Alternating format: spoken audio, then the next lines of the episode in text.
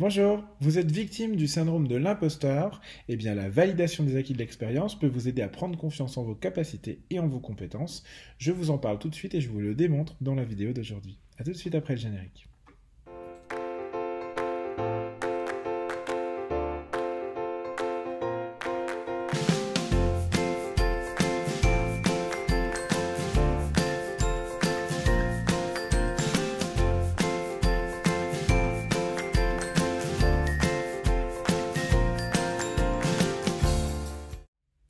Bonjour à tous, donc je suis Julien, je suis euh, ingénieur de la formation et des compétences et j'accompagne à la validation des acquis depuis 2015 euh, maintenant, sur tout type de diplôme et sur tout niveau.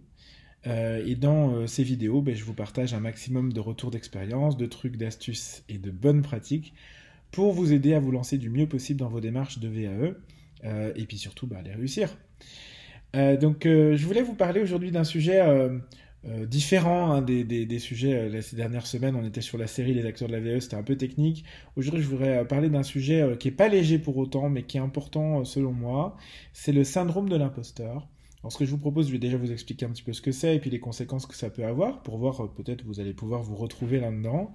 Et puis surtout, je vais vous expliquer en quoi la démarche de VAE, il y a cinq raisons selon moi pour lesquelles la démarche VAE peut vous aider à surmonter, à dépasser ce syndrome de, l'imposteur.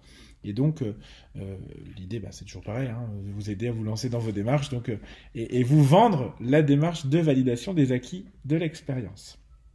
Alors, j'ai beaucoup de mes candidats qui disent souffrir du syndrome de l'imposteur. Moi-même, je pense que j'en ai souffert pendant quand même un, bon moment. alors, c'est un terme qui a été inventé en, en 78, 1978 par deux psychologues, Pauline Rose Clance et Suzanne Imes, et qu'on appelle également le syndrome de l'autodidacte. Donc, comment vous l'expliquer C'est vraiment euh, la définition que j'ai trouvée, c'est euh, une espèce de doute maladif euh, qui consiste essentiellement à nier la propriété de tout accomplissement personnel.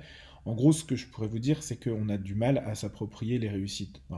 si je, schématise un petit peu, et, quand on est confronté à la réussite, finalement, ben, on va avoir toute forme de, pensée un peu négative, un peu dépréciative, et puis de, de mécanismes de protection au sens large. Alors, euh, ce qu'on peut se dire euh, pour quelqu'un qui est victime du syndrome de l'imposteur, c'est que euh, il y, a, deux solutions. Soit il réussit des choses et c'est pas grâce à lui, ça va être grâce aux autres, ça va être grâce au temps passé parce qu'il a beaucoup, beaucoup, beaucoup travaillé, mais il est mauvais. Ça peut être la chance, ça peut être voilà, vraiment des causes très extérieures à lui-même. Et à l'inverse, quand il réussit à accomplir des choses, bah, c'est pas grâce à lui. Euh, enfin, pardon, je, crois que je viens de dire deux fois la même chose. c'est pas grave, excusez-moi, je refais. Donc, et par contre, quand c'est quand c'est en échec, quand il vit un échec, à ce moment-là, eh bien, c'est euh, c'est de sa faute à lui. Euh, et donc, vous voyez, une espèce de de syndrome, c'est ça, c'est un syndrome de l'imposteur, c'est finalement j'y arrive, c'est pas grâce à moi, et si j'y arrive pas, bah, c'est quand même de ma faute, quoi. Donc, il y a beaucoup de culpabilité finalement dans ce dans ce syndrome. Alors Qu'est-ce que je peux vous dire d'autre là-dessus? Je me suis noté deux, trois choses. Voilà. Oui, euh, un chiffre qui peut être intéressant, moi qui m'a interpellé quand même, euh, c'est que selon euh, Futura Santé, il y a à peu près entre 62, enfin c'est estimations, c'est compliqué à estimer, mais il y a à peu près entre 62 et 70% de la population qui l'aurait déjà expérimenté au moins une fois ce syndrome.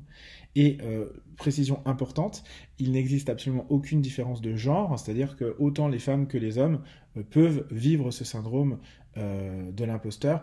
Pendant longtemps, on a pensé que les femmes le vivait plus souvent euh, à cause des stéréotypes un peu sociaux, il s'avère qu'a priori il n'y a aucune différence de genre. Euh, maintenant la question c'est est-ce que c'est grave? Ben, Non, non fondamentalement, c'est pas une maladie, c'est pas voilà. ça va devenir grave à partir du moment bah, où pour vous c'est grave et que ça va vous empêcher de faire des choses. J'ai toujours tendance à simplifier ça comme ça. C'est-à-dire qu'à un moment, si ça vous empêche d'accepter une promotion, ça vous empêche euh, d'aller de l'avant, de vivre de nouvelles expériences, euh, de vous mettre, de sortir de votre zone de confort. Puis ça vous renvoie souvent à des émotions négatives, la peur, l'anxiété, des choses comme ça. Bah, effectivement, ça peut être embêtant. Euh, et, plus encore, je crois que c'est les, conséquences finalement du syndrome qui peuvent être embêtantes. Et selon passeportsanté.net, qui est un site que j'aime beaucoup, il y, a deux choses qui, que le syndrome de l'imposteur engendre finalement. La première, c'est qu'on investit souvent ceux qui en sont victimes trop d'énergie, trop de temps par rapport à une tâche qui est demandée, une tâche qui peut être simple. Bah, L'idée, c'est quoi? C'est que bah, comme on n'a pas confiance en nos capacités, on va essayer de travailler dur euh, pour y arriver, alors que potentiellement vous aurez réussi en moins de temps et donc ça vous épuise. Et puis la deuxième conséquence, c'est qu'on se prépare à l'échec.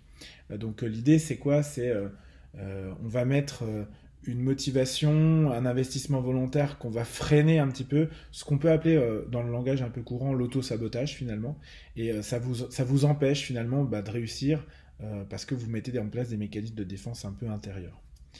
Euh, alors, il y a plusieurs solutions qui existent, rassurez-vous. La psychothérapie, le coaching, vous connaissez euh, tous ces sujets, euh, toutes ces thérapies un petit peu holistiques qui vont vous permettre ben, de travailler sur votre sentiment de culpabilité, de, de, travailler sur votre estime de vous, sur votre besoin de reconnaissance, sur le fait de plus forcément dépendre aussi du regard des autres, etc. etc.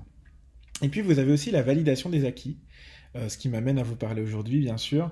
Et euh, pour moi, il y a cinq raisons pour lesquelles la VE, elle peut vraiment vous aider euh, si, vous, si vous pensez être victime du syndrome de l'imposteur. Et je pense que beaucoup de candidats qui ont vécu ça pourraient en témoigner.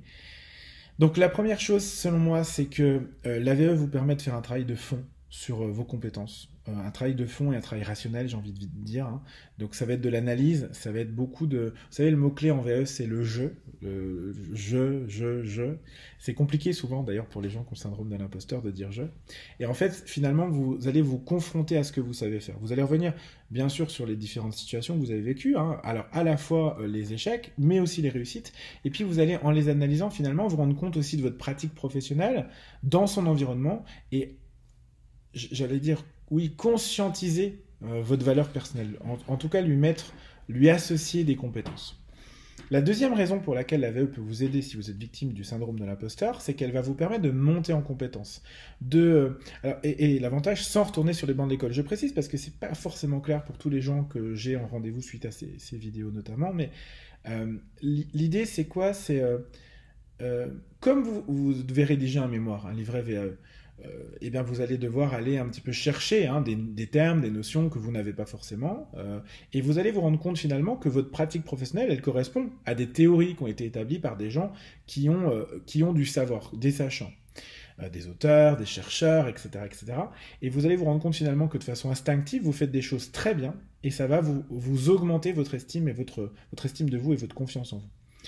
Et puis, euh, bien sûr, troisième point, l'accompagnement. L'accompagnement, c'est un coaching. Euh, c'est vraiment, ça vous permet de prendre du recul sur vous. Ça vous permet aussi d'avoir, de faire tout un travail un, peu en profondeur sur vous-même. Donc, forcément, ça, peut vous aider. Le quatrième point que je vois moi, parce que je l'ai vécu aussi, c'est le sentiment de fierté d'accomplir, de, de, finaliser finalement un livret, un mémoire VAE.